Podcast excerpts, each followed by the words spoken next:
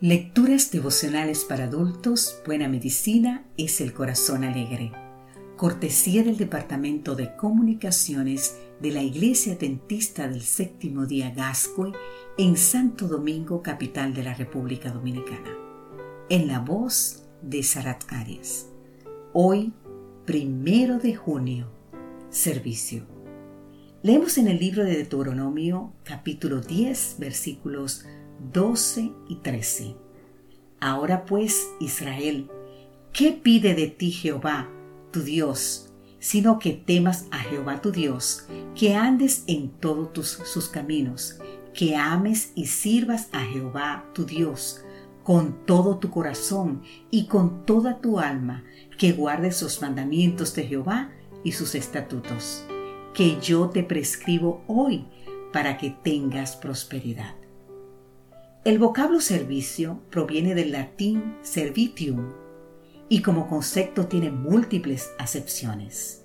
Según la Real Academia Española, puede referirse a un conjunto de sirvientes, a una función desempeñada por una persona u organización, a un culto religioso, a un favor que se hace a alguien o a un conjunto de vajilla, entre otros. En psicología, el tema del servicio ha sido objeto de estudio durante los últimos años.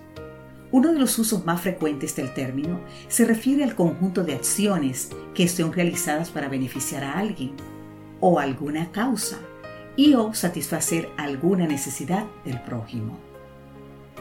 De esta manera, el servicio ha sido investigado a través del servicio voluntario, al altruismo, el cuidado de los enfermos, las donaciones de caridad o a la ayuda de otros. Por ejemplo, diversos estudios han examinado tales tipos de servicios en relación con la salud física y mental, la longevidad, la felicidad y el bienestar.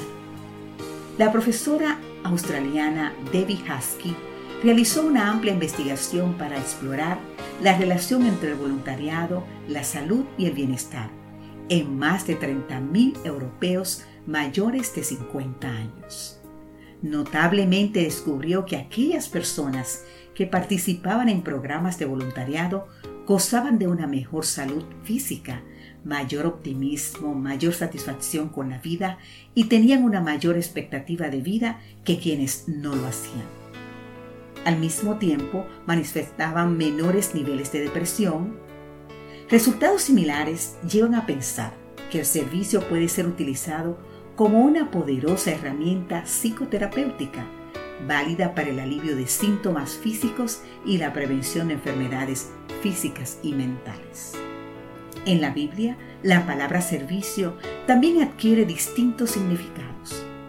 Puede indicar la sumisión del ser humano a Dios a través de la obediencia a sus mandamientos, o puede señalar la sumisión de una persona a otra, como un esclavo. La cita bíblica de hoy señala que el servicio a Dios es uno de los requerimientos esenciales dispuesto para nuestro bien y para el bien de los demás. Dios pide que le sirvamos con toda el alma y el corazón, pues es la única manera en que podremos ser felices y desarrollarnos en plenitud.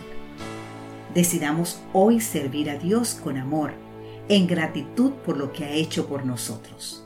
Manifestemos el mismo amor al prójimo y dejemos los resultados en las manos de Dios.